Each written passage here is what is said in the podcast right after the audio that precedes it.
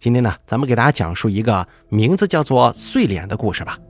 以前大概也讲过一个叫“碎脸”的故事，但是两个故事的作者不是同一个，说的内容也完全不同。希望大家仔细甄别。录制这篇故事的时间呢是二零二三年的五月二号，眼看着这劳动节假期就要进入尾声了啊，在这儿祝大家五一劳动节快乐。咱们说故事内容。本故事作者咖啡杯里的茶由大凯为您播讲。看得清上面是什么吗？一个人在问。他面前摆出了一张由细细密密颜色组成的大卡片。他垂头仔细辨认，为了不看错，连眼睛都不敢眨。几秒钟之后，他笃定地说：“是数字二。”那个人又拿出几张照片放在桌上，依次排开，把要求详细说了一遍。他歪着头仔细听着。一个人留着短发。穿着宽大的 T 恤衫和短裤，手背在身后的上半身照。他用食指把它轻轻推了出去，放在写着“男”这个字的纸片旁边。第二张照片上的人穿着裙子，他把它推到了“女”这个字的旁边。最后头发花白的照片，他把它放在老人的那一栏了。他的手在桌下紧张地扯着裤腿，以为终于结束了。却不料，那个人又拿出一张照片，轻言细语地说：“你认识他吗？”他趴在桌上仔细辨认起来，那是个短发男孩，穿着深蓝色校服。照片背景是校园的操场。他深吸一口气，摇了摇头说：“不认识。”第一集，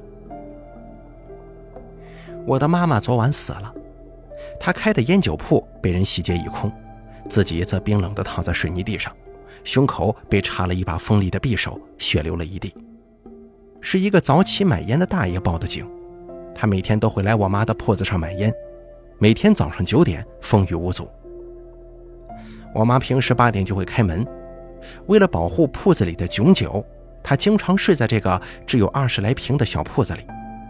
关门的时候，卷帘门一拉，万事大吉，旁边还开了一个进出方便的小门。大爷来的时候，发现卷帘门关着，可是小门却虚掩着。他推开了那扇小门，只见我妈就躺在正中央，头发蓬乱，脸上还有些淤青，歪着脑袋，血液已经凝固的差不多了。而胸口那把刀，没错，那把匕首造成了致命伤口，刺入心脏，让妈妈失去了生命。这是入室盗窃，烟跟钱都差不多被拿走了。而这些都是警察告诉我的。开我家门的时候，我跟小美在家。警察看到小美的瞬间，眉毛扬了扬，掏出证件说：“霍真真是你们的妈妈吗？”霍真真是我妈的名字。我勒了勒书包带子，说道：“她是我妈妈，这是我同学小美。因为今天要一起去补习，所以昨天晚上她住在我家的。昨天晚上你们一直在一起吗？”警察的目光再次落在了小美身上，我也回头看着小美。她的左脸隐藏在头发中，习惯性的用右边的脸去迎接别人的目光。她微微垂着头，小声的说：“嗯，我们俩一起吃了蛋炒饭，做了会儿作业，又看了电视。”警察仔细听着，还一边在本子上记着什么，点头说：“好，小美，你可以先走了，记得跟你们老师说一声。”今天临长休，不能去补习了。我的不安表情大概太明显了。警察拍了拍我的肩膀，对我说：“你已经是大孩子了，所以要坚强点跟我们先去警局一趟吧。”先离开的小美在院子的桃树旁回过头来，冲我挥了挥手，露出右手臂上一大片狰狞的伤疤。因为搬家的缘故，我也转了学校。妈妈把小烟酒铺开到了这个小镇上。我在学校没什么朋友，老师同学都不喜欢我。小美是我的同桌，我俩坐在教室角落的最后一排，大家都很不喜欢小美，觉得她简直丑得要命。小美留着妹妹头，遮住了脸上的伤疤。至于右手上的伤疤，也多亏了她，小美的右脸才能完好无缺。小美学习非常用功，可成绩比我还烂呢。因为我是唯一一个没有大声抗议或者当场痛哭流涕而被老师安排与他同桌的人。他对我特别好，甚至带着某种讨好的意味。他把我当成他唯一的朋友了。有一天，小美问我：“我没有爸爸，你也不介意吗？”“哦，你说说看。”我终于有点兴致了。我爸爸是个酒鬼，他经常喝醉了之后打我跟妈妈，但妈妈很爱面子，从来都不说。后来有一天，我爸爸又喝醉了，在打了我一顿之后就睡着了，但是忽然家里着火了。小美眼中满是惊恐，仿佛当天的情景就出现在眼前。我想救爸爸的，可是他太重了。后来邻居救了我们。再后来，爸爸妈妈离婚了，妈妈为了给我治疗烧伤，拼命的赚钱。小美说着说着就哭了。放学的时候，在分岔路口，她忽然拽住我的衣角：“长秀，这件事情只有你一个人知道。”我淡淡的看着她。其实，其实火是我放的。小美看着我说：“我点燃了他的烟，我要烧死爸爸，又担心火势太大把家全部烧完，所以自己也傻傻的站在那儿。但是后来我后悔了，我……我明白你的。我说的这句话，应该算是对他来说是一种安慰吧。后面就是真的了，这个秘密我从来没有对人说过。真厉害呀！”才七岁就知道用你爸爸的烟当凶器了，小美，从这一刻起，咱们就是朋友了。也就是从那天起，我跟小美成了真正的朋友。第二集，十分钟后，我看到了那具尸体，法医掀开白布让我辨认，那张苍白的脸一点血色都没有，短短的头发染成了酒红色，胸口处的刀伤非常刺眼。我的心脏咚咚狂跳，茫然的点头说：“是他。”警察问我：“家里只有你一个人吗？是否还有别的亲戚啊？你父亲呢？”我爸爸失踪了，别的亲戚我不知道。我盯着霍真真紧闭的双眼，忽然有些害怕。什么？失踪了？报案了吗？警察有些诧异的问。我不知道。我说了一半真话。一半假话。那天半夜，我忽然尿急，迷迷糊糊地走到卫生间，却听见了哗哗的水声。我喊了一声“爸妈”，可是没有人回答我。歪头一看，他们房间的门紧闭着。我实在憋得受不了了，推门就走了进去，但是我的脚却淹没在了血水中。卫生间里所有的水龙头都打开着，一个穿着红雨衣的人正背对着我。挥刀用力地砍着浴缸里的东西，浴缸里伸出一只惨白的胳膊，无名指少了一截，那是当工人的爸爸手指被机械绞断的证据。温热的液体顺着我的小腿当场就流了下来，我呆呆地看着这一切，怎么也迈不开逃跑的脚步。忽然，凶手猛地回过头来，竟然是个短发女人，脸上溅满了鲜血。她是谁呢？来不及多想了，我腿一软，整个人就吓晕了过去。当我再次醒来的时候，已经是第二天中午了。我怀疑自己是不是做了个噩梦，就跑到卫生间去看，哪里有什么血流成河的惨状啊？我松了一口气。不过，我爸呢？我跑了几条街，想去找妈妈。烟酒铺的门开着，他正在跟一个穿背心的大叔说话。我遥遥看着，是我妈，黑色的头发披在肩上，显得特别温柔的样子。妈，我爸呢？我盯着他的头发问。你爸说要去东莞打工，今天早上早早就走了。你当时还在睡觉呢。他的声音怎么有点奇怪呀？而且妈妈的头发压根就不是纯黑色。我凑近了一些，看到了那条并不真实的发际线。打工吗？爸爸不就是因为在工厂里把手指给绞断了，才丢了工作的吗？我盯着妈妈的手，妈妈的左手食指上贴着创可贴，右手还绑了一块纱布。我瞄了一眼板凳上的包，这不是我妈的。从那天开始，我就觉得霍真真不对劲了，家里也没有了爸爸的衣物，他整个人像是人间蒸发了一样。我怀疑那天晚上我爸确实是被杀死了。那么眼前这个女人到底是不是霍真真呢？难道没有人发现这个霍真真不对劲吗？想想也对呀，我们才刚搬过来没多久，有谁会在意呢？我不能报警，因为我没有任何证据，警察也不会相信一个初中一年级小孩的胡思乱想吧。接下来，霍真真开始用鬼祟的目光看着我，我走到哪儿，她的目光就跟到哪儿。可是当我回过头看她的时候，她又会立即把头转开，假装在做别的事情。每次听到厨房里心惊肉跳的剁肉声，我就会想起那天晚上，那根断了一截的无名指。后来我回家越来越晚，如果可以的话，我尽量不待在家里，吃东西也格外注意，看看有没有毒什么的，看看有没有毒什么的。每天晚上睡觉前，我都要用一个小柜子把门死死地顶住，因为没法反锁。枕头下我还藏着一把铅笔刀呢。那天晚上，我刚一睡着，就听到有人在我头顶上喘气。我眼睛偷偷睁开一条缝，发现竟然是那个短发女人。她俯下身子看着我，似乎在笑。我当时就吓坏了，想要挣扎，但是却被一个坚硬的东西给敲晕了。她拽着我的衣领，把我拖下床，从冰冷的卧室一直拖到卫生间，把我丢到了浴缸里。我想要挣扎，却一点力气都没有，只能惊恐地流着泪。最后，他举起刀来朝我劈了过来，再然后，我就被吓醒了。第三集，凶手下午就被抓到了，是街上的三个小混混。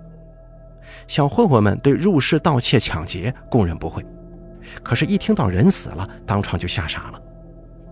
主犯是他们的小头头方天。匕首是他的，上面还有他的指纹呢。这下子我成了无依无靠的孩子，家里的存款密码我一直都知道，存折也在主卧室衣柜的小小柜子里。烟酒铺被抢的烟和钱，退还了一部分，邻居们都感叹我是个可怜的孩子。可只有我自己才知道，我安全了，再也不用过那种提心吊胆的日子了。警察试图联系我家的亲戚，可失败了。我家人丁稀疏，没什么可以来往的亲戚。我表示自己完全能生活，也不担心一个人住。大家都夸我是个懂事的好孩子。只是警察还是没能找到我爸爸。我知道我爸爸在哪儿。我之前说了一半真话，一半假话。